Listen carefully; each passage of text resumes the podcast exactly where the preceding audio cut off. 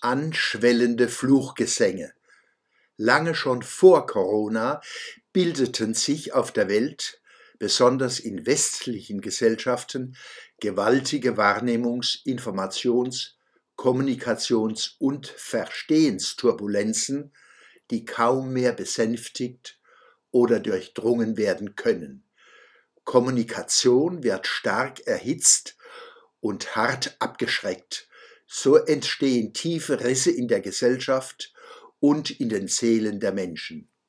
An den jeweils gegenüberliegenden Bruchkanten und scharfen Kammlinien versammeln sich Chöre, die gemeinsam zusammen miteinander skandieren. Idioten, Verbrecher, Gesindel, Hysteriker, Wahnsinnige, sperrt sie ein, sperrt sie aus und anschwellend. Idioten, Verbrecher, Gesindel, Hysteriker, Wahnsinnige, sperrt sie ein, sperrt sie aus. Und das manchmal in ein und derselben Person. Dabei zeigen die Skandierer und Skandalisierer mit spitzen Fingern auf die jeweils andere Seite der Kluft. Ihr Röhren ist ohrenbetäubend. So entgeht ihnen, dass ihr Gegenüber denselben Text brüllt, und sie hören nicht, wenn die andere Seite verstummt.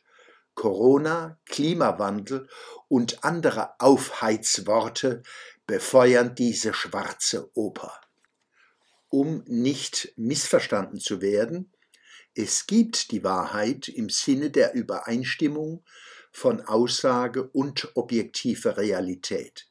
Wir Menschen sind fähig, Wahrheit zu erkennen, Welt zu verstehen. Aber Wahrheit ist immer komplex und Realität befindet sich immer im Wandel. Unser Vermögen zu verstehen unterliegt unaufhebbarem Irrtumsrisiko. Irren ist menschlich, sagt der Volksmund, würde der Volksmund sagen, wenn es das Volk noch gäbe. Sich irren zu können, zeichnet den Menschen aus. Kein Lebewesen vermag die Welt so zu verstehen wie wir und so misszuverstehen. Wahrheit ist leise, wer brüllt, vermag sie nicht zu vernehmen. Je lauter es wird, umso mehr hüllt sie sich in Schweigen.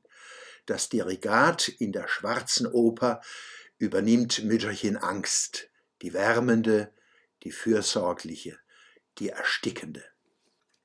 Mir scheint, viel gefährlicher als Covid-19 in all seinen Varianten und als die Gefahren des Klimawandels ist das Verstummen im Gebrüll und die Wutlust, Andersdenkende zu kriminalisieren, zu hospitalisieren, zu löschen.